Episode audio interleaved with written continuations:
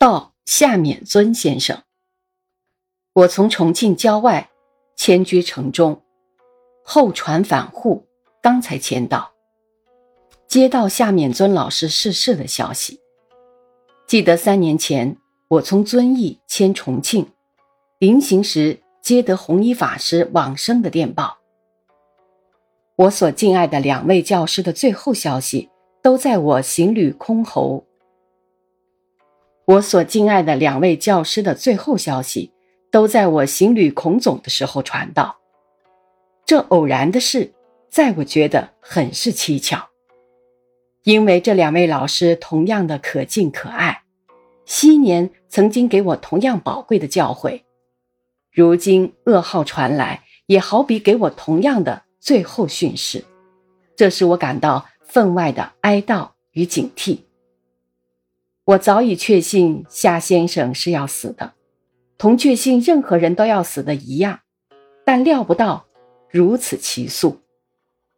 八年为教，快要再见，而终于不得再见，真是天时为之，未之何哉？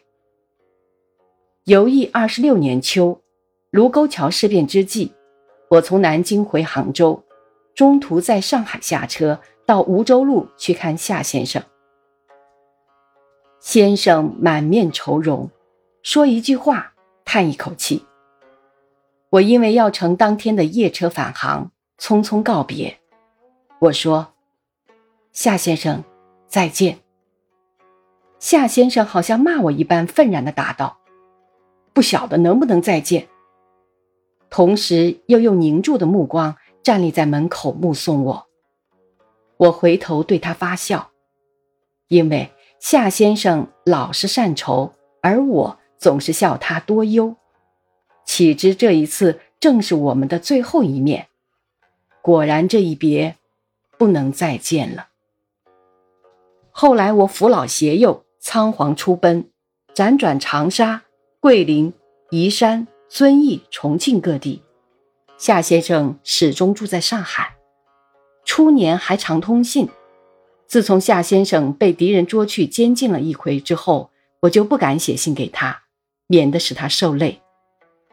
胜利一到，我写了一封长信给他，见他回信的笔迹依旧遒劲挺秀，我很高兴。字是精神的象征。足证夏先生精神依旧。当时以为马上可以再见了，岂知交通与生活日益困难，使我不能早归。终于在胜利后八个半月的今日，在这山城客狱中接到他的噩耗，也可说是抱恨中天的事。夏先生之死，使文坛少了一位老将，青年失了一位导师。这些话。一定有许多人说，用不着我再讲。我现在只就我们的师弟情缘上表示哀悼之情。夏先生与李叔同先生及弘一法师具有同样的才调，同样的胸怀，不过表面上一位做和尚，一位是居士而已。游艺三十余年前，我当学生的时候，李先生教我们图画、音乐。夏先生教我们国文，我觉得这三种学科同样的严肃而有兴趣，就为了他们二人同样的深解文艺的真谛，故能引人入胜。夏先生常说，李先生教图画音乐，学生对图画音乐看得比国文数学等更重，这是有人格做背景的缘故，因为他教图画音乐。而他所懂的不仅是图画音乐，他的诗文比国文先生的更好，他的书法比习字先生的更好，他的英文比英文老师的更好。这好比一尊佛像，有灵光，故能令人敬仰。这话也可说是夫子自道。夏先生出任舍监，后来教国文，但他也是博学多能，只除不弄音乐以外。其他诗文、绘画、金石、书法、理学、佛典，以至外国文科学等，他都懂得，因此能和李先生交游，因此能得学生的心悦诚服。他当舍监的时候，学生们私下给他起了个魂名，叫夏木瓜，但并非恶意，却是好心，因为他对学生如对子女，率直开导，不用敷衍、欺蒙、压迫等手段。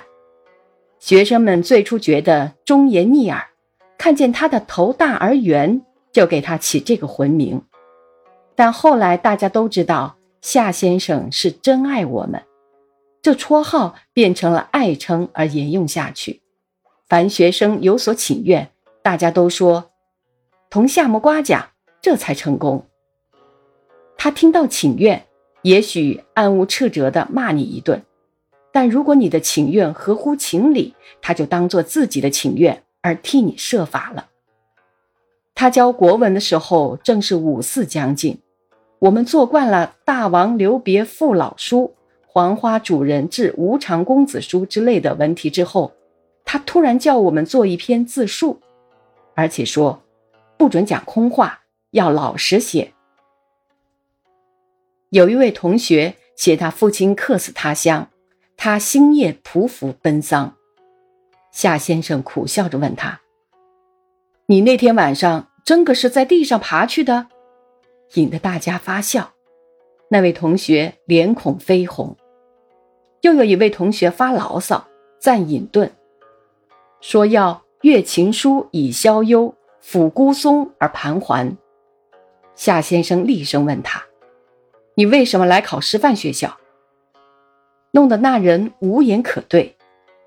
这样的教法最初被顽固守旧的青年所反对，他们认为文章不用古典、不发牢骚就不高雅，竟有人说他自己不会做古文，所以不许学生做。但这样的人毕竟是少数，多数学生对夏先生这种从来未有的大胆的革命主张觉得惊奇与折服，好似长梦猛醒，恍悟今是昨非。这正是五四运动的初步。李先生做教师，以身作则，不多讲话，使学生衷心感动，自然臣服。譬如上课，他一定先到教室，黑板上应写的都先写好，然后端坐在讲台上等学生到齐。譬如学生弹琴时弹错了，他举目对你一眼，但说下次再还。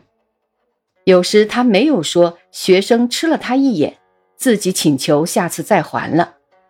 他话很少，说时总是和颜悦色的，但学生非常怕他，敬爱他。夏先生则不然，毫无矜持，有话直说，学生便嬉皮笑脸同他亲近。偶然走过校庭，看见年纪小的学生弄狗，他也要管。为啥同狗为难？放假日子，学生出门，夏先生看见了便喊：“早些回来，勿可吃酒啊！”学生笑着连说：“呃，不吃不吃。”赶快走路。走得远了，夏先生还要大喊：“铜锭少用些。”学生一方面笑他，一方面实在感激他，敬爱他。夏先生与李先生对学生的态度完全不同。而学生对他们的敬爱则完全相同。这两位导师如同父母一样。李先生的是爸爸的教育，夏先生的是妈妈的教育。夏先生后来翻译的《爱的教育》风行国内，深入人心，甚至被取作国文教材。这不是偶然的事。我师范毕业后就赴日本，从日本回来就同夏先生共事，当教师。当编辑，我遭母丧后辞职闲居，直至逃难，但期间与书店关系仍多，常到上海与夏先生相晤。故自我离开夏先生的降帐，直到抗战前数日的诀别，二十年间常与夏先生接近，不断的受他的教诲。其实李先生已经做了和尚，芒鞋破钵，云游四方。和夏先生仿佛是两个世界的人，但我发觉仍是以前的两位导师，不过所导的范围由学校扩大为人事罢了。李先生不是走投无路遁入空门的，是为了人生根本问题而做和尚的。他是真正做和尚，他是痛感于众生疾苦而行大丈夫事的。夏先生虽然没有做和尚，但也是完全理解李先生的胸怀的。他是赞善李先生的行大丈夫事的。只因种种尘缘的牵阻，使夏先生没有勇气行大丈夫事。夏先生一生的忧愁苦闷由此发生。